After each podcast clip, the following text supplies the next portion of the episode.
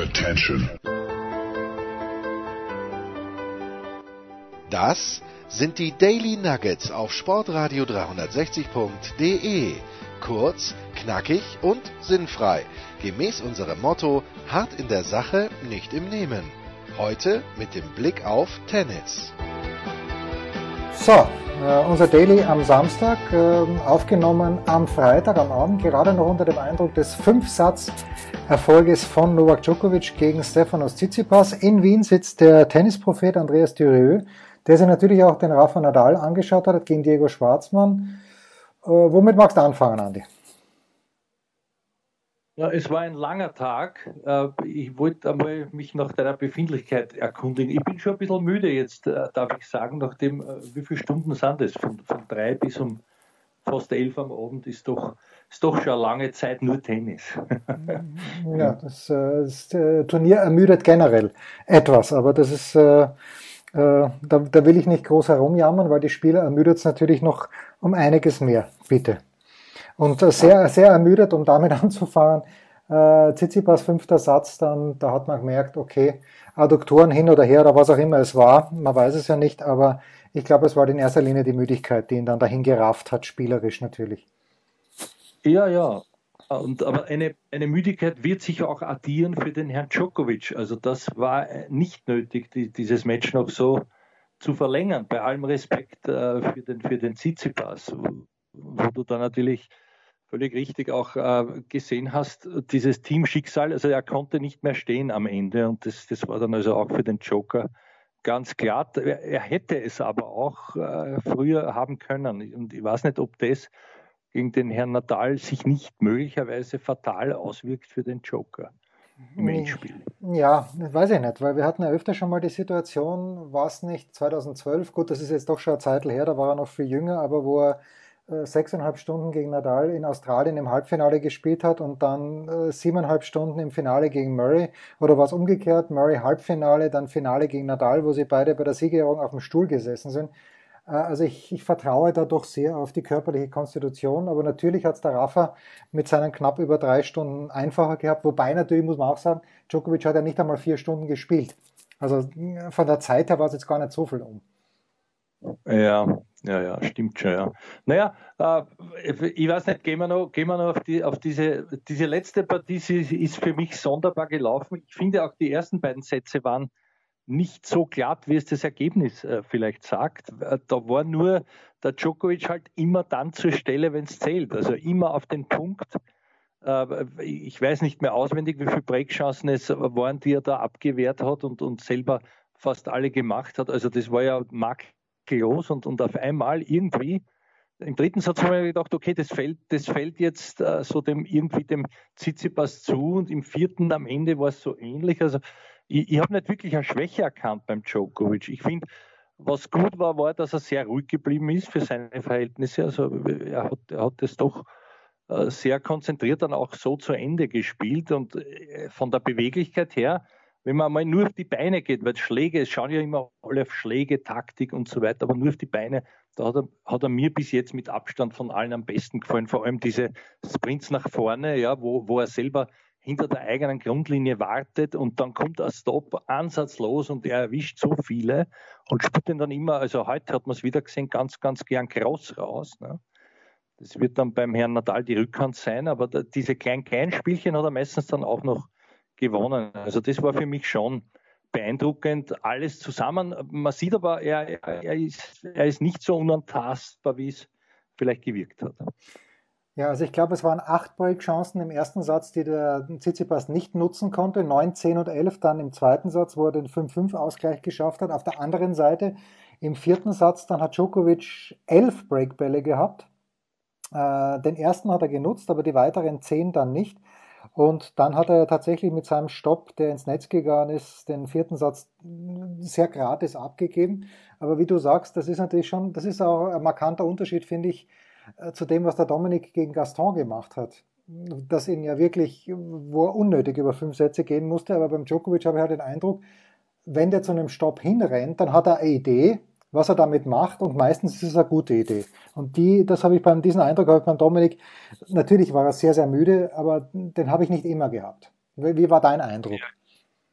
Naja, ähnlich, ähnlich. Vor allem, also es, ich, da, da ist dieser Effekt zum Drang gekommen, den du jetzt in Frage stellst. Es, ich ich, ich, ich finde noch immer, dass es, da, es, ist dann, es ist dann am Ende doch, es, es addiert sich die Zeit, die du länger am Platz bist, äh, du bist nicht ganz so unantastbar, aber egal, jetzt auf deine, also für den Djokovic noch einmal im, im Finale, Uh, jetzt auf deine Frage hin, da war ja das Spiel davor schon der Stolperstein, finde ich, weil, weil äh, nie im Leben darf er sich so fast hackeln lassen von, von, dem, von dem Franzosen, den er offensichtlich nicht kannte, ja, der halt sehr gescheit gespielt hat und völlig unorthodox und, und auch unerwartet, aber da kam man dann, und das kann man ihm jetzt wahrscheinlich nicht vorwerfen, weil er ja schon, schon leer war, mental und körperlich, klarerweise nach dieser nach dieser Extrembelastung, nach dem Sieg US Open und dann, also wir wissen das alle. Ähm, aber da waren dann auch nicht, nicht die zündenden Ideen, rechtzeitig dagegen irgendwas zu spielen, dass der halt nicht immer stoppen kann von überall ne? und sich nicht immer äh, zu wundern. Und dann kam wieder mal, also da, da ging es ja gerade noch gut, aber da kam auch wieder mal diese, die, diese, diese alte, diese alte Achillessehne beim, beim Dominik heraus, dass wenn der emotional ein bisschen off ist, also weil, sprich, wenn er sich ärgert oder wenn er nicht so wirklich ruhig ist, neigt er immer noch dazu, noch mehr drauf zu knallen. Also das, das scheint so drinnen zu sein von dieser Presnik-Schule. Und da weiß ich nicht, also es hätte auch anders ausgehen können, wobei äh, ist jetzt auch müßig zu sagen, wenn der nicht die zwei, drei Stops da blöd versemmelt, bei 3-3 und Einstand zum Beispiel im, im, im, fünften und so. Aber es ist egal, er hat das gewonnen. Nur es hat sich dann gerecht in den Schwarzmann, glaube ich. Der, der es auch einfacher hätte haben können. Bei dem hat er sich wieder gerecht heute äh, beim Natal, um hier jetzt sozusagen die Brücke zu schlagen, weil da war überhaupt nichts von, von dieser angeblichen Konfidenz, die der Herr Schwarzmann in die Welt hinausgeblasen hat. Also er traut ihn sich zu und, und er kann ihn schlagen. Also das, das hat mir nicht sehr authentisch gewirkt, auch von der Körpersprache her war dieser Effekt bald verpufft. Also da war nichts von so einem Self-Belief, wie er ihn angekündigt hat, dann mehr zu sehen. Ja, also der Schwarzmann darf gegen Dominik nicht gewinnen. Grundsätzlich, weil der Dominik einfach ein viel besserer Tennisspieler ist. Ähm, das fand ich dann halt, äh, hat es der Alex Payer im ORF gesagt, äh, war das gegen Schwarzmann oder gegen Gaston? Ich glaube, es war gegen Schwarzmann, wo er, wo er einfach zu viel dann auch mit seinem Slice gespielt hat. Und äh, ja, gegen, gegen, das hat halt dem Diego in dem Match nichts gemacht, weil er noch frisch war. Und das heute, also am Freitagnachmittag, ja, das war vorherzusehen. Das war das elfte Spiel, wenn ich es richtig am Zettel habe, zwischen Schwarzmann und Nadal. Und Nadal hat jetzt zum zehnten Mal gewonnen.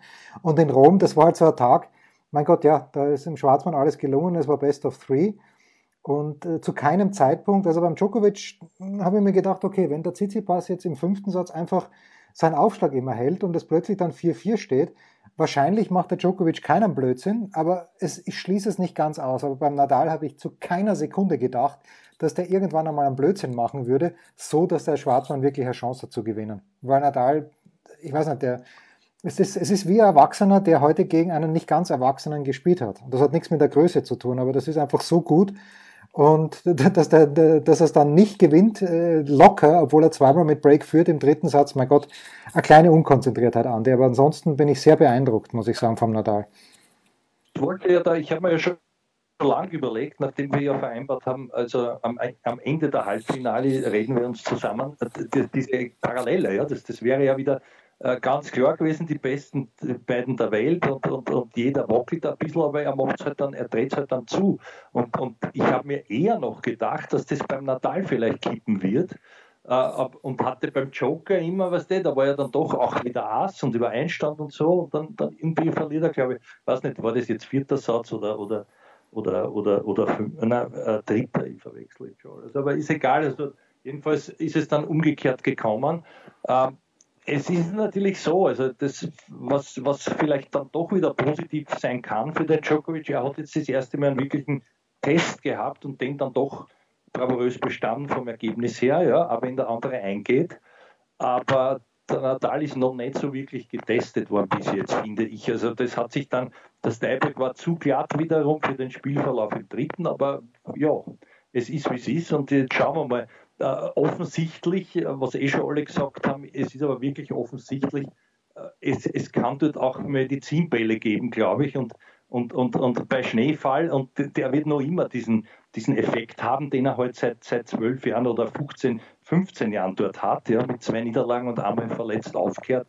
Äh, halt, halt nicht gewonnen dreimal, aber sonst in jedem Finale immer gewonnen. Also das ist schon was, was ja auch der Herr Djokovic mehrfach am eigenen Leib zu spüren bekommen hat.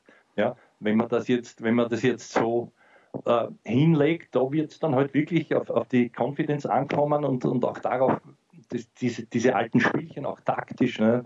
Rückhand gegen Rückhand, Longline, Vorhand gegen Vorhand, vice versa Cross, wie, wie, was ist stärker und so weiter. Also, wobei noch einmal, ich finde von der Beweglichkeit her und auch von der Auffassungsgabe dieses Erkennen, hat mir, hat mir der Djokovic besser gefallen. Ja. Vielleicht ist das auch, weil, weil der Rafa noch nicht so viele Matches hat, obwohl er eh von Match zu Match besser geworden ist. Aber wenn wir ganz ehrlich sind, wer hat ihn denn gefordert? Ja, also auch überraschend für mich war der Herr Sinner im ersten Satz, das muss ich schon sagen. Also wenn, wenn der das ausserviert, wäre es interessanter geworden, aber dann, naja, war halt wieder Rafa at his best. Ne? Na, ich habe es an anderer Stelle auch schon gesagt, der Sinner hat halt exakt genau das Spiel, das man braucht, um gegen Nadal zu gewinnen. Aber er kann es halt noch nicht, ja, er kann es halt nicht drei Gewinnsätze durchspielen. Ganz einfach. Aber mit, mit dem Aufschlag, mit dem flachen Spiel, schnell in die Vorhand rein, das tut Nadal weh und äh, das, das, passt schon. Ich hätte halt trotzdem gerne heute Dominik äh, hin oder her. Aber mm, der Tsitsipas, okay, ist mittlerweile auch auf der Stufe, aber der Dominik ist halt der Einzige, den ich sehe, Federer mal ausgenommen, weil der spielt gerade nicht, aber der Dominik ist halt der Einzige, den ich sehe, der gegen Djokovic oder Nadal wirklich auf den Platz geht und gewinnen möchte und nicht dorthin geht und sagt, na hoffentlich verliere ich nicht zu hoch. Und das ist halt ein richtiger Unterschied. Tsitsipas heute auch und ich glaube, dass das Zverev auch diese Einstellung hat auch wenn wir es auf Grand Slam-Ebene gegen die beiden noch nicht gesehen haben. Und deshalb hätte ich heute, wie gesagt, Müdigkeit hin, Müdigkeit her, gerne den Dominik gesehen. Kein Wunschkonzert, aber es wäre besseres Matchball, glaube ich. Jo, jo, ja. Also 29 zu 26 die Bilanz vor dem Sonntag. Inzwischen äh, Djokovic führt, allerdings Andi, die letzten drei Spiele, die letzten drei Matches auf Sand hat er ähm, gewonnen, der Nadal nämlich. Das letzte war Rom im vergangenen Jahr, ganz komisch. Äh, ich habe das genaue Ergebnis nicht, aber da war, glaube ich, der erste Satz war 6-1 Nadal, der zweite 6-0 für Djokovic oder andersrum und der dritte war dann echtes Tennis. So, ähm, ja.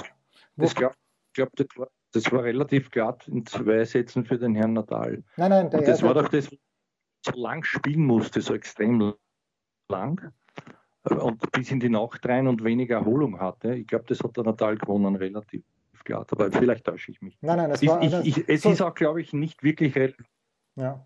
ja. Dann sag, ja, sag. Also so rum ist richtig. Nadal hat den ersten Satz 6-0 gewonnen, ja, Na, also, zweiter Satz 4-6 und dritter 6-1. Äh, ich, ich, wusste, da waren zwei ganz glatte Sätze dabei. Aha. Ah, okay, dann habe ich es jetzt verwechselt, ja.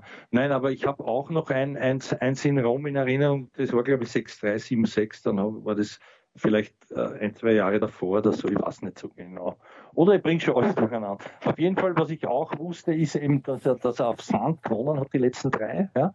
Und das eine Mal, diese eine einzige Niederlage gegen den Joker, natürlich nicht im Finale, war in diesem solchen Jahr 2015 eben in Paris. Ja? Also das, und für mich, es ist, es ist noch immer, ich, ich kann mir nicht vorstellen, dass der Djokovic da so so reingeht, also das, gut, er hat schon mal gewonnen, jetzt es steht eh nichts auf dem Spiel, weil es wird dann wahrscheinlich dann auf die Tagesverfassung hinauslaufen, aber jetzt könnte er, glaube ich, der Einzige dann sein, wenn er das noch einmal gewinnt, der, der alle Majors zumindest zweimal gewonnen haben würde. Ne?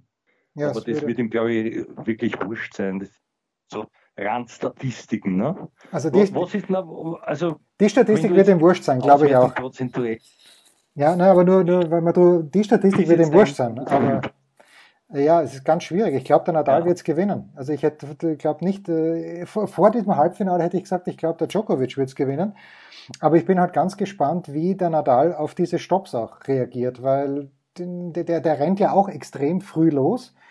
Ähm, er hat heute auch jetzt nicht unantastbar ja. gewirkt und ich bin auch gespannt, ob der Djokovic überhaupt in der Lage ist, auf diesen Heavy Spin, den der Nadal trotz der Bälle, trotz der Umstände spielt, ob der da überhaupt diese Stops anbringen kann. gegen Tsitsipas, der spielt ja relativ heavy auch, aber mhm. das, das ist meine große Frage. Kann der Djokovic gleich viele Stops spielen, einfach nur aufgrund der Art und Weise, wie der Nadal Tennis spielt? Was glaubst du? Ja, naja, du erinnerst dich, also zuletzt haben wir gesprochen, das war, noch, noch eineinhalb Runden oder so. Und da ist mir schon aufgefallen, wie extrem viele Stops gespielt werden. Und natürlich spielen die auch in Perfektion diese allerbesten. Auch, auch der Tsitsipas hat die gespielt. Und noch einmal, ich da, es ist, es ist vom Joker her, der ist dann so geschickt irgendwie, obwohl das, finde ich, nicht geschickt wirkt, wie er da hinläuft und grätscht und das wissen wir eh alles. Aber was er halt jahrzehntelang, also jahrzehntelang ist übertrieben, aber jahrelang geübt hat, auch damals noch mit, mit, mit Gebhard Gretsch, diese, diese extreme Situation, dieses Stabilsein auch, auch im Spagat und immer noch den Körpermittelpunkt ruhig zu halten und irgendwie diesen Schlag äh, gerade zu bringen, ja, das, das ist, da ist er ein Phänomen, da ist er ein Gummimensch und ich, ich, finde ihn auch da besser als den Nadal. Ich weiß es nicht, vielleicht täusche ich mich. Und auch geschickter vom Touch her, obwohl das bei beiden nicht, also beim Nadal schon gar nicht. Das schaut ja überhaupt nicht elegant aus, aber das, das ist wurscht. Also der Zweck heiligt die Mittel, würde ich da mal sagen. Und der Djokovic ist da, finde ich, geschickter in diesen kleinen, kleinen Situationen, wo du recht haben kannst, ist natürlich, wenn er nicht dazukommt, kommt, ja, dann kann er es probieren. Und da glaube ich schon, dass der Natal, also wenn, wenn er wirklich, so wie jetzt, manchmal ja auch rotzfrech selber eineinhalb Meter hinter der Grundlinie zum Stoppen anfängt, also die müsste da aber schon und, und, und nicht, und nicht, äh, nicht, nicht so da stehen und irgendwie ja, halt völlig überrascht sein. Also ich glaube, dass die beide damit rechnen werden. Ja. Aber die Frage ist noch einmal, wer, wer kann mehr Tempo wie Djokovic machen können, wer mir auch trotz allem noch irgendwie kompakter gewirkt hat. Ich, ich weiß nicht warum. Äh, es war jetzt natürlich auf des Messers Schneide irgendwo, weil wenn der Tsitsipas diesen Ran mitnimmt und körperlich noch dabei bleibt, dann schaue ich mir das an. Aber es ist wieder einmal nicht passiert. Und trotzdem muss ich aufgrund der Geschehnisse der Vergangenheit auch, sagen wir sagen, weiß ich nicht, 51, 49 Natal, aber mehr, mehr traue ich mich nicht zu sagen. Obwohl ich habe dort schon eben Matches gesehen, auch 2013 war das, glaube ich, dieses, dieses Semifinale, das war ganz groß. Erinnerst du dich, wo der Djokovic da das Netz berührt hat und mit diesem Ball, wo er eigentlich schon vorne war, das dann wieder gekippt ist, noch einmal für Natal im fünften. Also da waren ja Schlachten. Das, äh, ich kann mich erinnern, das war, ähm, ich weiß 9-7, ich weiß noch, dass mein Sohn zu diesem Zeitpunkt hat er gerade Tennismeister gespielt, 9-7 im fünften Satz für Nadal und ich habe dann im Pro-Shop ähm, dort in, wo war es, nicht an der Tennisbase, sondern das war beim Sportcheck in Oberföhring, bin ich immer im Pro-Shop reingegangen, habe so ein bisschen nebenbei zugeschaut und äh, da war, glaube ich, auch ein Smash dabei, wo der den Djokovic ein bisschen abgerissen ist, also ich erinnere mich gut und natürlich hat Nadal dann das Finale gewonnen zwei Tage später, ich glaube sogar gegen Federer. Und zwar, ich glaube, das war sogar dieses glatte 6-4-6-1-6-0, aber das habe ich nicht mehr am Zettel. Die Leitungen brechen fast zusammen, aber noch nicht ganz. Wir machen eine kurze Pause mit den Tennispropheten und werfen schon auch noch für ein, zwei Minuten einen Blick auf das Finale der Frauen. Die Herren am Sonntag um 15 Uhr, die Frauen am heutigen Samstag um 15 Uhr.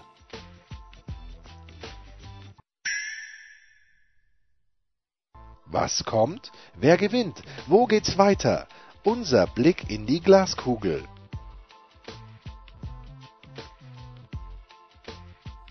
Ja, äh, damit war nicht zu rechnen. Also Sophia Kennen äh, 0, 0 und 0 verloren gegen Viktoria Azarenka in Rom.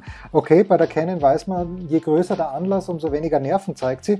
Iga Swiatek, oder wie auch immer man sie ausspricht, äh, damit war 0 zu rechnen. Andi, was machen wir mit diesem Endspiel? Also ich, ich, bin, ich bin bei dir, so wie unser lieber Alex immer Sampras gesagt hat und Agassi, aber ich kann nicht verstehen, wie, wie alle Polen behaupten, statt einem A und einem, einem T ist plötzlich ein, ein, ein O und ein N oder wie Sviatek oder was sagen die, das ist ja ganz unglaublich. Gut, also dann einigen wir uns auf, auf Sviatek, so wie es halt da steht. Bei uns äh, sturen Un Ungläubigen quasi. Naja, äh, das ist für mich eigentlich die, die, die Erscheinung des Turniers bis jetzt und trotzdem äh, bin ich dann eher bei der, bei der Kenin. Ich sage immer Henin, ja, ich weiß nicht warum. Ich glaube, dass, dass, dass die NA mir da irgendwie äh, noch, noch aus dem Gedächtnis springt, aber ja, also die, die, hat man, die hat man sehr, sehr verbissen und stur gewirkt, aber auch immer zur Stelle, wenn es darauf ankam. Und ich glaube nicht, dass die nervlich, dass die, dass die junge, also die junge ist gut, die ist ja erst 21, die, die, die, die Amerikanerin, aber, aber ich glaube nicht, dass, dass die Bowling da das so locker spielen wird, dieses Finale, und als, dass es ja ganz wurscht sein wird. Äh, ja, also kann ich schwer einschätzen, muss ich ehrlich sagen. Hätte ich nie und nimmer erwartet, ist aber vielleicht ja, wenn sie es gewinnt, dann, dann ist es eine große Nummer. Wie, so, so wie es schon so viele andere Junge waren, mit denen wir in den letzten Jahren nie gerechnet haben. Meistens gegen die, gegen die Frau, gegen die Frau äh, äh, Serena noch im Endspiel. Ja. Wurscht wo. Das ist eben die Frage, ob sie so durchziehen kann wie die Osaka zum Beispiel, ja, wo du sagst, wurscht wo, oder die Andreescu, Osaka 2018 gegen Serena und Andreescu 2019. Äh, die Swiatek kommt ja nicht ganz aus dem Nichts also die Canyon hatte ich schon eigentlich nicht so auf dem Zettel, weil die meines Wissens keinen Junioren Grand Slam gewonnen hat, aber Swiatek hat ja Wimbledon gewonnen, die Juniorinnen, äh, also die, die ist ja schon ein bisschen länger annonciert, aber das ist halt das Komische. Die hat das ganze Jahr, ich habe jetzt ihre Ergebnisse nicht angeschaut, aber hat, hat kein Turnier gewonnen, war auch nie irgendwo äh, im näheren Running und ich weiß nicht, ob das großartig ist am Damen- und Frauentennis, aber es ist, wie es ist und ich bin sehr, sehr gespannt, weil sie hat in keinem Satz mehr als vier Games abgegeben. Und äh, die Canon hat gegen, ja, Col hat gegen Collins Probleme gehabt und gegen Quito war was auch eng. Ja, ja, ja, das stimmt schon. Äh, auf der anderen Seite, ja, also mir hat sehr imponiert, wie sie gegen die Halle gespielt hat, weil da gab es, glaube ich, ja vor einem Jahr an, an gleicher Stelle äh, eine fürchterliche Watschen im umgekehrt vom Ergebnis und, und dass die Halle sowas von keine Chance gehabt hat. Also ich habe das leider nicht zur Gänze gesehen, aber ich, ich glaube, die hat die abgeschossen, oder? Anders kann man es nicht bezeichnen, ja. Und, und, und zwar mit einer Sicherheit, die, die also wirklich mit einer, mit, also damit konnte man nicht rechnen, offensichtlich auch die Frau Halep selber nicht, ne? Naja, weil die Halep ja auch gar nicht schlecht gespielt hat, aber wie du sagst, die hat sie abgeschossen. So, und da kann die Halep dann hin und her wetzen und äh, machen, was sie will. Aber klar, wenn sie jemand vom Platz schießt, dann, dann, dann ist es halt einfach so. Das muss man akzeptieren. Das war bei Serena äh, auch so, wenn die Serena jemanden vom Platz schießt, früher mal, also ein ganz großer Vergleich, den ich jetzt hier anstelle, ist natürlich nicht erlaubt. Aber ich glaube, das war bei den äh, WTA Finals, wo die Halle vor dem Wimbledon-Finale das einzige Mal gegen Serena, Serena gewonnen hat in der Gruppenphase. Und dann im Finale ist es aber irgendwie 0 und 2 ausgegangen für die Serena. Das ist ganz gefährliches Halbwissen, aber ich bin mir fast sicher, dass es so war. Ist eh wurscht. Das wird, das Jens, akustisch? Ich möchte mich noch kurz, du ahnst schon, vor wem ich mich noch verneigen möchte bei den Damen akustisch. Wie, wie macht man das, sich akustisch verneigen? Ich hoffe, du singst jetzt nicht. Nein, eh nicht. Nein, nein. Das war mehr eine Frage. Na, also ich mache es natürlich, natürlich dann mit ein paar Worten und zwar geht, geht, dieser, geht diese, diese Gratulationen und die, die Ovationen gehen noch an die, an die Laura Siegemund, die also da wirklich immer wieder Matches gedreht hat, die, die da also auch diese, diesen mentalen Aspekt demonstriert hat, den sie uns schon erklärt hat. Und, und ich, ich, ich war dann äh, so vermessen, ja auch mehr Chancen einzuräumen gegen die, gegen unsere Quito die auch sehr nah ist beiden, aber da war halt dann nichts mehr zu holen. Trotzdem finde ich es bemerkenswert, also mit diesem doch schon fortgeschrittenen Karrierestage da jetzt äh, ein Viertelfinale zu spielen im Single bei den French Open war, war finde ich ganz, ganz groß. Also ich finde diesen Blumenstrauß akustisch hat sie sich verdient. Also ich finde, das Ergebnis hat sich verdient, wenn man natürlich anschauen, gegen wen sie gewonnen hat auf dem Weg dorthin da breche ich noch nicht nieder, aber alles gut. Ja, ich weiß, du magst die Laura. Ich bin mit ihrem Auftreten auf dem Platz ungefähr gleich wenig einverstanden, wie es Julia Görges war, nachdem sie gegen die Görges gewonnen hat im zweiten Satz. Ähm, und gegen Kvitova war wieder das Gleiche. Ja, es, ist, es sind mir einfach zu viel. Ich finde es halt lustig, dass sich die deutschen Spielerinnen, nämlich Görges und Kerber, über Andreesco aufregen, über Collins aufregen, aber dass dann halt die Siegemund genau das Gleiche macht, was die beiden anderen Sportskameraden machen und äh, Kameradinnen und dass sich dann niemand darüber aufregt, das, das finde ich ein kleines bisschen komisch. Ja, oder auch wenn Barbara Rittner, die ich, die ich sehr schätze als Expertin, äh, aber die dann. Gar nicht, was du meinst. Naja, das, das sind einfach äh, die, die Toilettenpausen nach einem ersten Satz, der 26 Minuten dauert. Das sind die Behandlungen ganz, ganz spät in einem Satz. Und das sind halt genau, und das sehr, sehr laute Come on, wenn es vielleicht gar nicht angebracht ist. Und ich, ich sehe schon, dass einen das bei, bei Collins stört und bei der Canon auch. Äh, und Barbara Rittner, die, die ich sehr schätze als Expertin, wirklich großartig, von der kann man was lernen, aber die beginnt ihren, äh, ihre Vorstellung von Daniel Collins, dass sie eine der unbeliebtesten Spielerinnen auf der Tour sei. Ja, okay, mag sein, aber ich bin mir sicher, dass der Fanclub von Laura Siegemund nicht wesentlich größer ist als der von Daniel Collins. Also da würde ich mir dann doch wünschen, dass man das vielleicht irgendwann einmal auch thematisiert bei der Laura. Die, die so total mhm. nett ist und äh, vielleicht, vielleicht nimmt sie das auch gar nicht so wahr. Wenn ich mir das, ja. von, wenn ich mir das von außen anschaue, das ist mir a little too much.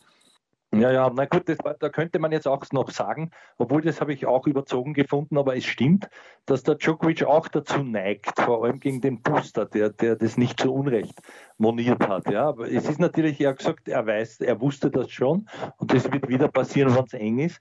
Und trotzdem hat er gesagt, das war also nicht entscheidend und es hätte ihn nicht gestört. Aber ich, ich sage wieder, wenn es nicht gestört hätte, hätte er es nicht erwähnt. Also es ist schon ein bisschen was und das ist so am Rande. Ja? Du, du kannst das natürlich, es ist noch immer weit entfernt von einem Brad Gilbert, ja, wie wir alle wissen, aber es ist, ich gebe da schon recht. Also, also es, ist, es ist jetzt nicht sehr elegant, wobei da hast du auch recht. Also die Laura macht, die, die macht es ja immer mit einer Selbstverständlichkeit und auch aber das ist halt, da ist sie halt egoistisch. Das ist, das ist ein Egoistensport, das Tennis. Was sollst du machen?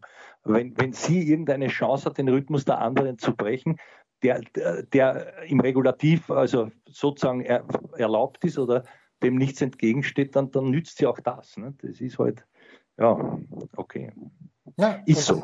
Na, es ist so und sie spielt ja auch wirklich, ich meine, ich schaue ja beim Tennisspielen eigentlich sehr, sehr gerne zu, weil sie viele Varianten drin hat und äh, das, das macht ja auch Spaß zuzuschauen und sie kann auch Gas geben. Äh, es sind halt mehr die Begleitumstände, die mich nicht ja. so sehr erfreuen. Ja. So. Mir hat es dann wieder leid getan um die Petra Kvitova, aber das haben wir ja auch gesehen warum sie verloren hat. Das haben wir gesehen. Naja, das war so ein Klassiker, wo du wusstest, dass sie verliert. Selbst als sie das Rebreak schafft zum 5-5, was glaube ich im zweiten Satz, da wusste man sofort, dass sie den Satz 7-5 verliert. Irgendwo, weil sie äh, jedes Mal, also wenn die Quitova Rückhand schlägt, zieht sich's bei mir zusammen, weil ich Angst habe, dass der Ball im Netz hängen bleibt. Ja, das ist dann leider, äh, wenn sie auf ihre Karriere zurückblickt, dann wird sie wahrscheinlich schon sagen, super, dass ich zweimal Wimbledon-Siegerin geworden bin. Um, ums Geld müssen wir uns auch keine Sorgen machen, aber sie hat doch recht viele Chancen gehabt, mehr Grand Slam-Titel zu gewinnen. Und diese French Open waren so eine Chance. Ja, da hast du völlig recht. Ich habe ich, ich hab mir auch gedacht, als ich die letzten vier gesehen habe, das, das holt er sich überhaupt in der Art und Weise, wie sie äh, bis dahin gespielt hat. Ne? Aber, da, aber auch dann, da hast du wieder vollkommen, man kann es nicht besser sagen, es war immer auch mein Gefühl, die gewinnt das nicht, ja, egal was sie jetzt noch macht. Und, und, und das ist schon groß, das haben wir ja auch gesehen in diesem Finale. Also die, die, die, die Kennen ist eine, die sich nicht anschüttet, ja, nervlich äh, bei, bei irgendeinem Anlass. Also die marschiert und die, die hat, die hat dieses, die hat irgendwie dieses äh, fast unerschütterliche Selbstvertrauen, auch wenn sie nicht gut gespielt hat, das muss man auch sagen. Ja, für mich trotzdem überraschend, dass die auf Sand so weit, so weit kam. Ja, na gut, Aber ja, vielleicht. Ja, sie hat letztes Jahr Serena geschlagen. Ja, sie hat letztes Jahr Serena geschlagen, hat dann, glaube ich, gegen Bardi verloren, aber es war ein komisches Match, weil die Bardi da hat super begonnen und dann hat sie ein bisschen geschwächelt und dann hat man schon den Eindruck gehabt, dass sie zurückkommen könnte. Die kennen, äh, hat sie dann letztes Jahr nicht geschafft und was, was ich halt erstaunlich finde, ist, sie, sie ist sehr emotional während des Spiels. Also da stampft sie nach wie vor keinen auf, haut auch den Schläger. Einmal hat sie ihn, glaube ich, reingehaut gegen die Kvitova, aber als sie dann gewonnen hat, äh, null Emotionen.